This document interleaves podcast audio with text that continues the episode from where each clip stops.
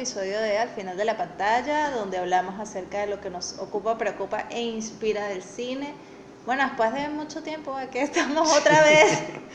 Por acá, Ismar Guerrero y por allá. Edgar Roca, hoy con un super invitado especial para nosotros. claro que sí. Y que por toda esta dinámica fue, fue el capítulo más difícil, ha sido el capítulo más difícil de hacer por la situación que vivimos en el país en este momento. Él es el señor José Pisano. Programador de Trasnocho, director de programación de Trasnocho y director de, de Blancica. Y bueno, tenemos el honor de contar con él. Caramba, Ismar, Edgar, bueno, nada, para mí un gusto compartir con ustedes, además dentro de la casa de Blancica, de la cual, bueno, Ismar forma parte y Edgar de alguna manera formó, formó parte profesionalmente, aunque bueno, está vinculado ahora con sus proyectos cinematográficos, así que nada, bueno, sobreviviendo a este país de locos, a esta película que nos ha tocado vivir en estos tiempos tan particulares. El momento más difícil del cine, en, tú, en todos los años de carrera que tienes, ¿cuánto tienes ya relacionado al cine como, como gerente, como programador, como exhibidor, como distribuidor? Oye, más de 25 años, porque bueno, mi, mi, mi formación y mi, digamos, mi actividad laboral estaba dedicada a la arquitectura. Yo me gradué en la Universidad Simón Bolívar en el año 87 y bueno, y ejercí allí prácticamente hasta, ejercí la carrera hasta principios de los 90, ya digamos en el año 93, yo creo que bueno, formalmente fue cuando yo lo que siempre digo, bueno, tomé el autobús del cine de alguna manera. Y dejé el autobús de la arquitectura, pues bueno, un momento que las llevé como en paralelos, pero, pero bueno, me fue absorbiendo tanto el cine que fui dejando la arquitectura. Y fue en el año 93 cuando recuperamos la sala de cine La Previsora, que allí a partir de allí, bueno, me metí como de pie en cabeza en el cine y en todas las actividades que tenían que ver con la Fundación Previsora, una fundación vinculada a Seguro La Previsora y bueno, y a partir de allí desarrollamos proyectos culturales desde la Torre La Previsora, ícono y símbolo de la ciudad de Caracas, para, digamos, para nuestro entorno ciudad. Y bueno, recuperamos una sala que de alguna forma siempre había tenido una cierta simpatía con el cine, que yo defino más alternativo, digamos, esa cosa distinta a lo que ofrecen la cartelera, la cartelera comercial habitual. Y fue un poco, digamos, encauzarlo más en ese tipo de cine y a partir de allí, bueno, ya me fue entrando el, me terminó de traer el veneno, porque bueno, la pasión del cine y ese veneno ya estaba, lógicamente corriendo por mis venas, pero bueno, a partir de allí fue ya cuando comencé la parte de exhibición, después en un determinado momento me encontraba con que no tenía películas para exhibir, porque bueno, ya había, había en ese momento como una especie de paradigma que el, que el público no veía cine de arte en las vacaciones. Entonces, mm. bueno, digamos, tomando como los ejemplos que, de lo que se estaba haciendo en aquel momento, ya decía, no es posible, o sea, ¿cómo podemos parar? Y nada, entonces me monté en una distribuidora de cine personal, que fue un proyecto más romántico que comercial, pero bueno, vinieron películas como The Pillow Book de Peter Greenaway, Underground de Custurica, La Buena Estrella de Ricardo Franco, fue retomar los festivales de cine, que creo que eran eventos importantes que se hacían ocasionalmente, salvo el Festival de Cine francés, que sí tenía un consecutivo, sí, importante, pero bueno, se había hecho una muestra de cine español, además con películas como Belle Époque, Amantes, eh, Ay Carmela, en fin, títulos muy buenos. Yo decía, bueno, el, cine más próximo a nosotros en nuestro idioma porque además la sala también eh, eh, en principio era aproximarnos al cine en lengua castellana. Con el cine latinoamericano nos encontramos con ciertas dificultades porque no, habían, no había como una programación quizás eh, continua para poder alimentar la sala, el público todavía era como un poco reticente a, a verse de alguna forma en, en, películas próximas a nosotros, pero el cine español sí estaba viviendo como un momento importante y fue a partir de allí que comenzamos a lo que fue el Festival de Cine Español, que de alguna manera digo yo que es bueno, como otro hijo de todos estos años que tiene ya más de 20 y algo, que lo hemos podido hacer de forma consecutiva y tratando de involucrar más allá de lo que se hacía antes, porque antes era una muestra cultural que venía, digamos, por la Agencia Española de Cooperación iberoamericana en su momento, pero hacer una cosa como mucho más fuerte, donde las distribuidoras trajeran películas españolas, donde otros cines se sumaran, aunque sea durante ese evento. Estamos hablando de 1993, ¿a qué año? ¿En qué, en qué tiempo pues yo estuve allí prácticamente, a ver, directamente como siete años hasta principios del 2000, que me fui ya a Cines Unidos, pero de todas formas yo continué asesorando la sala y conectado a la parte de programación aún estando fuera. Y cuando dicen que rescataron e, ese espacio en el año 93, ¿era que la sala estaba cerrada, existía y no se usaba? La sala la tenía arrendada Cines Unidos. Y cuando nosotros la recuperamos, la recuperamos con la idea de convertirla en una sala alternativa y decidimos remodelarla de alguna forma, mejorar su butaca, hacerle un cambio que, bueno, al final fue un cambio de maquillaje porque también entramos como una crisis que no se pudo, una crisis financiera que no permitió hacer lo que queríamos hacer. Hicimos un convenio con la Fundación Cinemateca Nacional para que la Cinemateca Nacional eh, llevara la sala. Y nada, pero bueno, finalmente abrimos con Golpes a mi puerta, recuerdo, la película de Alejandro Saderman fue con la que abrimos. Yo fui tomando la programación de la sala y nos fuimos abriendo a cine europeo, cine asiático, cine alternativo. Y al abrir, digamos, esa ventana, digamos que el público como que de ver esa opción empezó como que, digamos, a, a llegar Absolutamente, allí, a responder y a irnos ¿no? muy bien, sí, sí, sí. De hecho, a mí me parecía muy triste al principio que teníamos muy pocos espectadores, pero bueno, era típico de una sala que estaba arrancando de nuevo, quizás la oferta no era sin duda la más atractiva, pero yo recuerdo que, bueno, esos fueron como los tres primeros meses. Me acuerdo que justamente en enero del año 94 ya tuvimos como nuestra primera cola de gente que llegaba hasta el metro. Además, armábamos como una estructura, una especie de triangulación con la sala de la Cinemateca Nacional en la Plaza Morelos, con el Ateneo de Caracas, que estaba también la sala Margot de Nacerraf, que estaban en momentos muy buenos y hacíamos allí un triángulo, un triángulo importante. De alguna manera también había una especie de complemento con el cine Centro Plaza, que también de alguna forma, y si bien no de forma consecutiva, porque ellos también tenían esto que, bueno, coqueteaban con el cine comercial, se abrían el cine de arte, pero, pero bueno, la labor de George Corda, que era quien, quien llevaba el cine Centro Plaza, quien era su dueño y lo programaba, fue importantísimo. Él trajo Berman, trajo mucho cine europeo a Venezuela, trajo películas francesas, él fue el que comenzó a hacer estos festivales de cine, porque bueno, porque él agarraba representación de películas y las manejaba para América Latina. E inventaba muchas cosas. Eso. En un determinado momento para, para mí fue una, una guía y una persona, yo fui, yo le dije, mire, yo quiero traer las películas y quiero exhibir las películas que usted trae para acá. O sea que si nosotros le preguntáramos sobre eh, en ese tiempo los, las primeros, los primeros aprendizajes sobre el negocio, tú dirías que el señor Corda es una de esas figuras fundamentales en tu formación sobre el negocio y qué cosas aprendiste en esa A- etapa. a- exacto, a- en quien apoyarme de alguna manera. Sin duda también, bueno, el Antonio Blanco en la propia Blancica o Gonzalo Ulivi, Silvio Ulivi en Cines Unidos fueron, fueron maestros y fueron referencias para mí importantes. En ese periodo que nos hablabas, de, por ejemplo, de películas como Farinelli, ¿qué otras películas te sorprende el éxito que eran Mira, yo recuerdo el banquete de bodas de, de Ang Lee, estaba también La Reina Margot de Patricia Ro, eh, bueno, los propios festivales de cine, el- el- me recuerdo también La Buena Estrella, las propias Pelo Buki Underground de Custurica, que comercialmente nunca se habían visto, porque bueno, de alguna manera salieron a la provisora, pero salieron, digamos, con una programación regular de permanecer varias semanas en, en cartelera, no, o sea, Greenaway algo se había mostrado en la Cinemateca Nacional, algo también de Custurica, pero yo creo que bueno, eso fue la verdad algo muy satisfactorio de que bueno, de que pudiéramos tener películas que a lo mejor no eran tan tan del gusto, digamos, masivo del público, pero que para nuestro público fueron importantes y de hecho claro. Y- tantos número- años después todavía mucha gente me, me comenta que la recuerdan, que de alguna Claro. forma les, les, les impactó un poco lo que fue mi vinculación con el cine viene de niño, quizás más por mi padre que le gustaba mucho el cine, que me, con el, quien yo iba y recuerdo haber visto incluso ciertas películas que a lo mejor por edad no podía entrar, pero que yendo con él pude entrar y después yo me iba solo al cine siendo muy niño inclusive, o él me dejaba en el cine y después me pasaba buscando, o sea, cosas de esa naturaleza, pero bueno, yo, yo disfrutaba y disfruto mucho desde una película, digamos, de un simple entretenimiento que para mí es pasar un rato bien, ver la película, lo que yo llamo, bueno, un cine de cotufas y refresco y mucho más claro.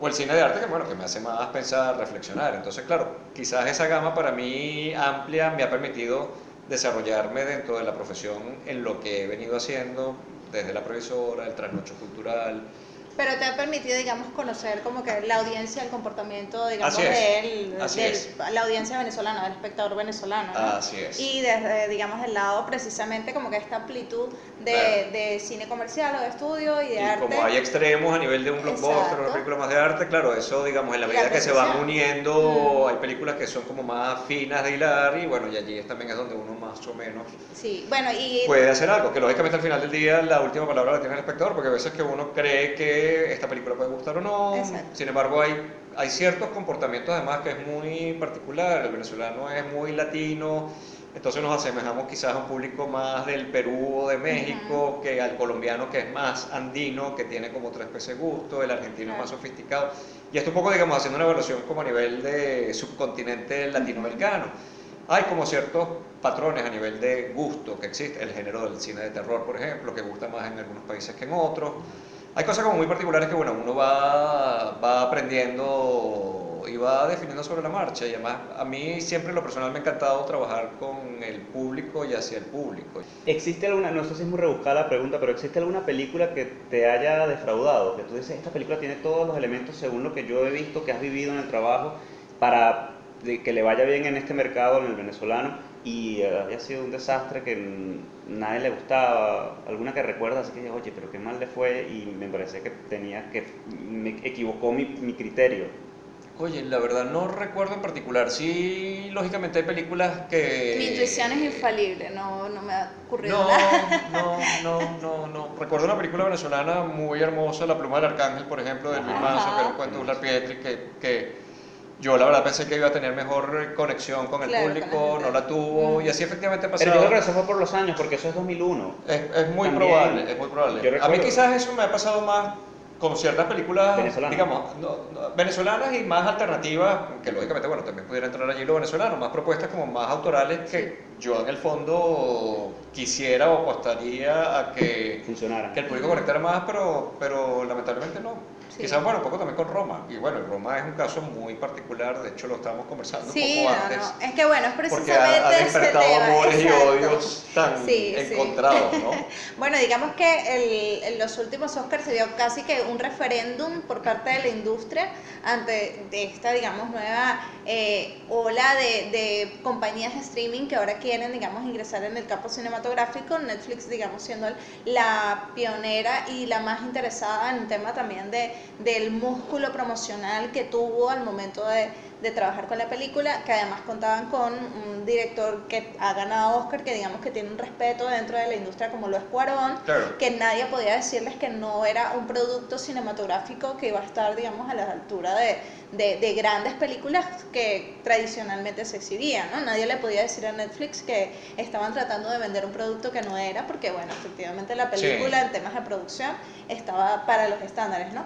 Pero ahora que gana, que te finaliza, o sea, termina ganando Green Book, luego de esta, de, que se dio ese resultado, salieron a relucir muchos reportes de que internamente en la academia se dio este tema de que no podían permitir de que ganara una película como Roma y por tanto Spielberg y otros grandes de la industria brindaron todo su apoyo a películas como Green Book, que es una película, digamos, eh, comercial, pero lo que ellos consideran una película mediana, ¿no? O sea, en cuanto al alcance, no tuvo mucha taquilla, no fue muy popular entre la gente, pero fue la que decidieron escoger como bandera para la industria acerca de que, cuál era la, la, la película que, que debía Totalmente, lugar, ¿no? totalmente. Ok, Para mí, yo Green Book la defino como una película políticamente correcta. Ujú, políticamente correcta en su planteamiento, bueno, la, la amistad entre un blanco y un afroamericano, en unos años en que los enfrentamientos raciales y sociales eran muy duros, en este caso, digamos, se contraponen los roles Ujú. típicos de la época donde, digamos, el, el afroamericano es más como el, el, el- amo, el que está al servicio del blanco, en este caso es diferente. Sí. Y es una película de estas que, bueno, que te deja como una sensación Sí, porque es muy superficial, además, absolutamente, trata el tema,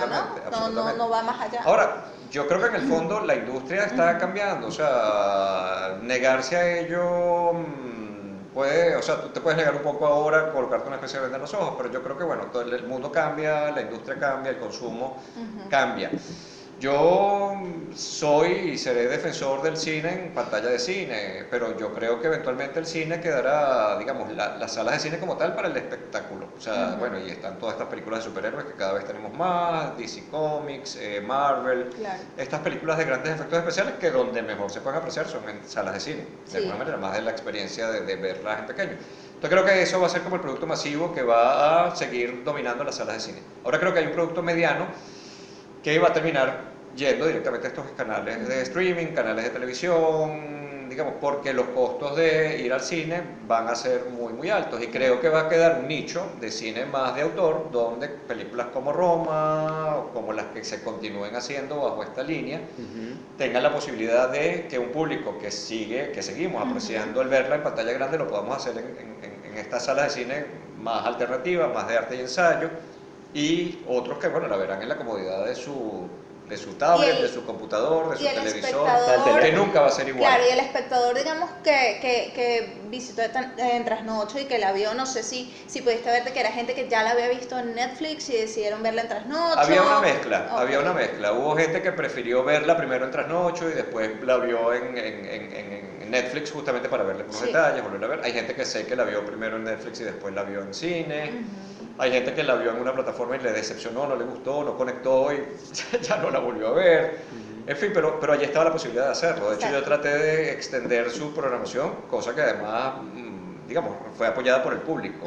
Pero tuvimos un número de, bueno, unos 8.000 espectadores que quizás para una película como Roma no luzcan, eh, digamos, como muy importantes, pero digamos, en, co- en comparación a lo que, digamos, manejamos en cifras, son, son números importantes. Claro. Importantes, Claro y bueno, que- ahí estaban, ahí estaba la opción para... Pues eso era más o menos lo que Cuarón decía, hacerlo. ¿no? Que él no podía eh, hablar, digamos, mal de, de Netflix porque le había permitido incluso estar en salas de cine Claro. por mucho más tiempo de lo que una película como la suya, en blanco y negro, con lenguaje indígena, mixteco en este Totalmente. caso, podía haber tenido Pero la yo creo que allí, digamos, la insistencia o la terquedad de alguna forma de- del propio Cuarón en que eso ocurriera claro. se hizo. Porque bueno, habíamos tenido como casos parecidos antes y nunca habían trascendido tanto más. Pero yo creo que bueno, la forma en que Cuarón lo manejó fue, por un lado, muy inteligente porque le permitió además un posicionamiento de la película interesantísimo, desde esa cosa como medio clandestina que no se sabía qué era, hasta que se estrena en Venecia, se Claro. descubre por fin Roma, se comienza a hablar de Roma, gana el León de Oro, Ujú.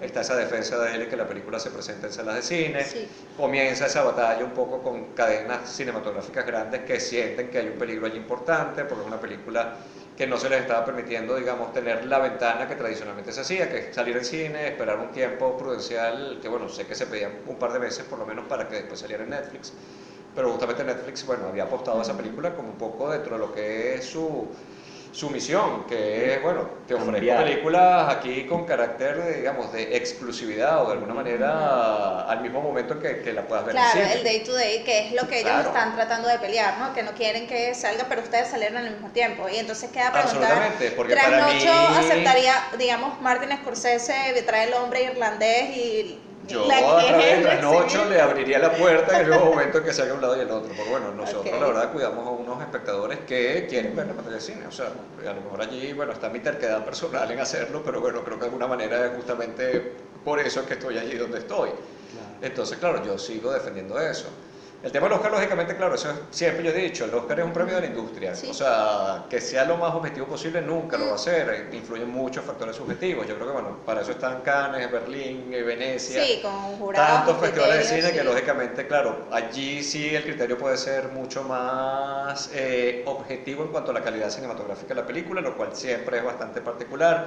Se puede cuestionar muchísimo, pero bueno, pero hay ciertas cosas que, que como decía yo antes, bueno, entre la capacidad de cómo ver y la parte técnica de la película en tanto sentido, porque también, bueno, es un filo navaja, porque una película puede ser técnicamente perfecta, impecable, espectacular y resultar muy fría.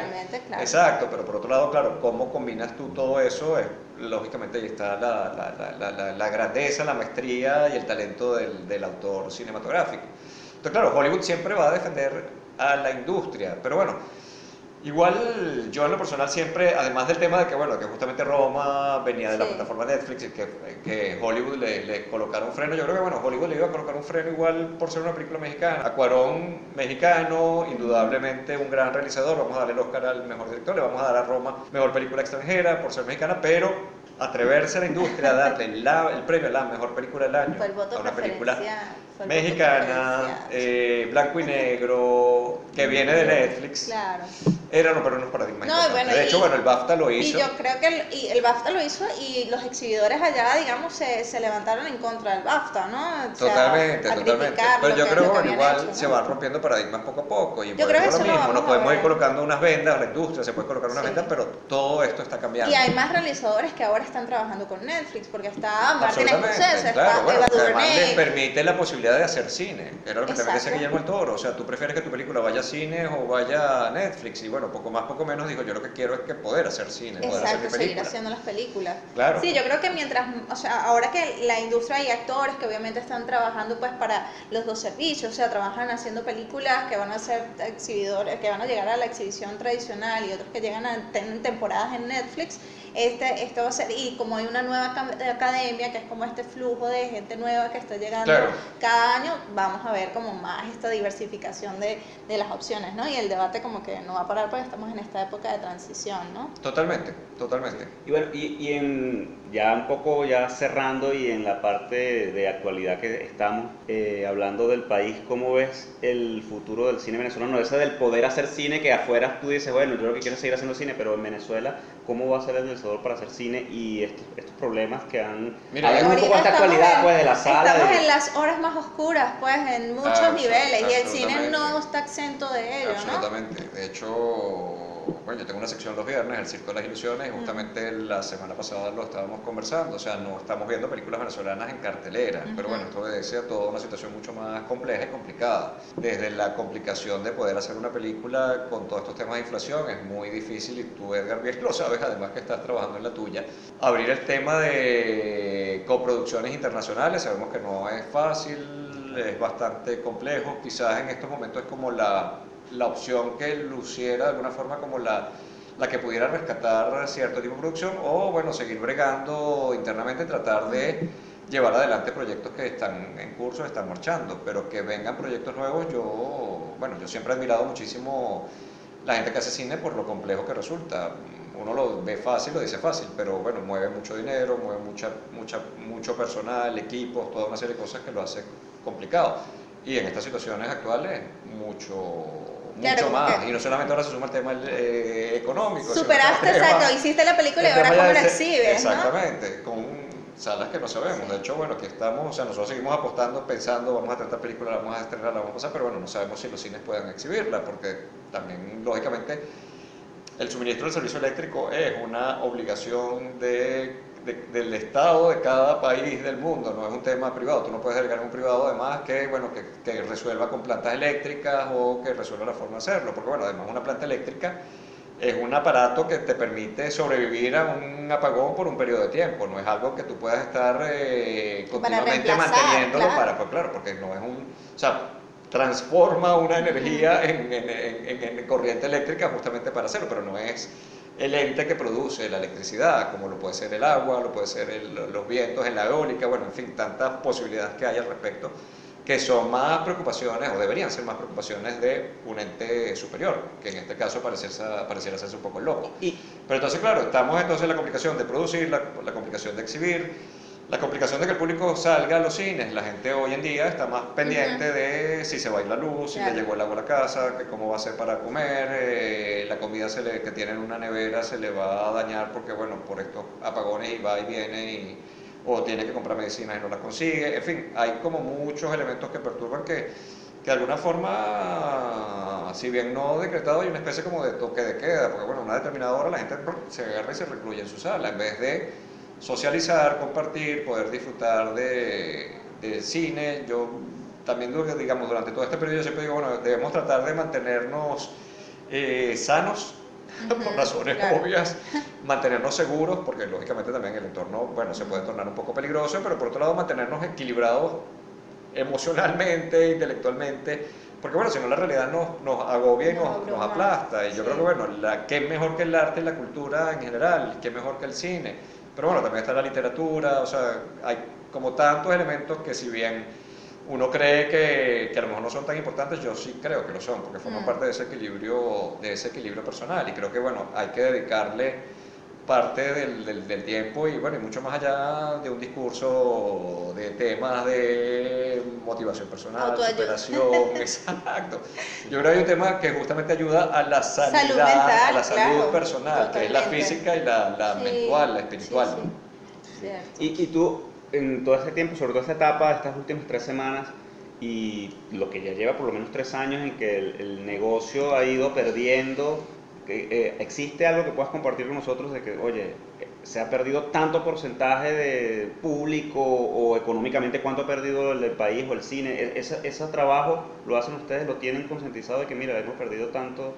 No, no, no, no, no, no, yo creo que objetivamente No hay no, forma además calcularlo, no- es incalculable. A ver, la, la- la comparación se puede establecer, digamos, eh, evaluando cifras actuales contra cifras de periodos, digamos, más normales, porque bueno, siempre hemos pasado por alguna cosa que ha Sí. venido afectando. De Ujú. hecho, durante muchos años nos mantuvimos estables, pero porque bueno, la situación no permitía crecer. Claro, la, el tema se tornó ya grave cuando comenzaron temas de la propia electricidad, temas de seguridad, temas de situaciones de calle que fueron complicando y comenzó la caída, que bueno, que, que, que sigue siendo terrible y sigue siendo dura. Sin embargo, yo aquí creo que bueno, nosotros como distribuidores tratar de, por un lado, seguir manteniendo la confianza de los sellos en poder mantener una oferta cinematográfica de cualquier país del mundo, lo cual es difícil porque justamente también ese tipo de películas más pequeñas hemos dejado de hacerlo. Lamentablemente Fox dejó de exhibir sus películas en el país en un determinado momento porque también, bueno, alguien se cansó de la situación venezolana, de no poder, digamos, recuperar dinero los productores, etcétera, etcétera, pasó. Y ahora con Fox Disney, ahora está todo este cambio con volverá. Disney. No lo sabemos, exacto, porque bueno, esa asociación es más para el mundo de la televisión, no sé cómo se manejará a nivel de cine, pero bueno, ya esa incógnita Sí. la iremos aclarando. Y creo que por otro lado, bueno, los exhibidores que están en el país siguen apostando al país y siguen tratando de que esto se pueda mantener. Lógicamente están muy limitados también a los centros comerciales, a sus horarios de actividad, a sus capacidades, aire acondicionado, servicios, etcétera, etcétera, que también, como, digamos, como un poco como cierre, atentan contra todo esto. Yo creo que, bueno, la idea, y yo siempre lo digo, es sobrevivir, es tratar de que todo este temporal pase, esperemos que más pronto que tarde, que de alguna manera salgamos.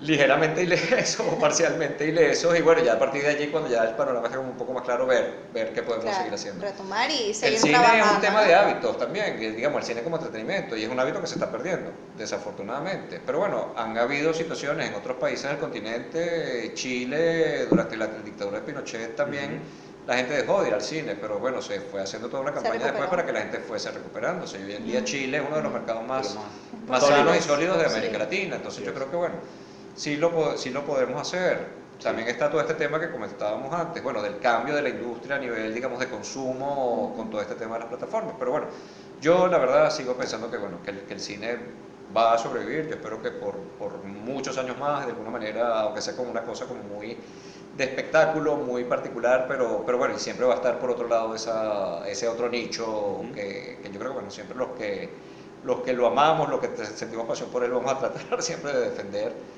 ya, ya con otra generación, otras personas, pero, pero bueno, que se va a seguir manteniendo. Sí, el cine nos estará esperando, llegue al final. Más allá de, de simplemente que yo espero que no ocurra, que sea simplemente una cosa de museo. O sea, Claro, eh, exacto. Exacto, que también, bueno, es como el reducto. Pero quizás sí, pero a lo mejor eso no lo vamos a ver nosotros, eso para eso Ojalá, pasará mucho muchos tiempo, años después. muchos años Ojalá, después. ojalá que así sea.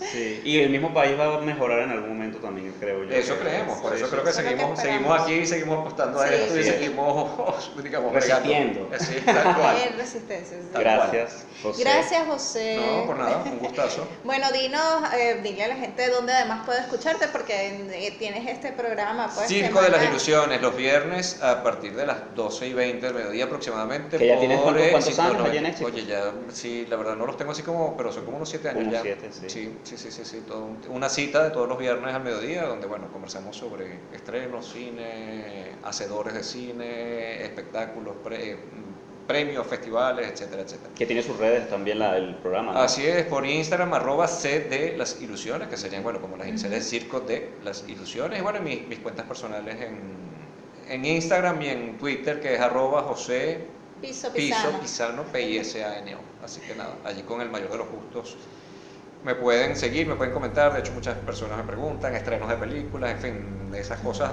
básicas, pero, pero, pero bueno, que bien. Estás Pública, la información. Sí, sí, sí, y compartir ciertas cosas además. Muchas gracias a todos por escucharnos. Nos pueden también eh, seguir en nuestras redes, al final pantalla o escribirnos al final de la pantalla, arroba gmail.com. También esperan el boletín donde tendremos toda la información. Y bueno, gracias por no abandonarnos y seguirnos aquí. Cierto, no nos abandonen, sigan. Gracias, chao. Chao.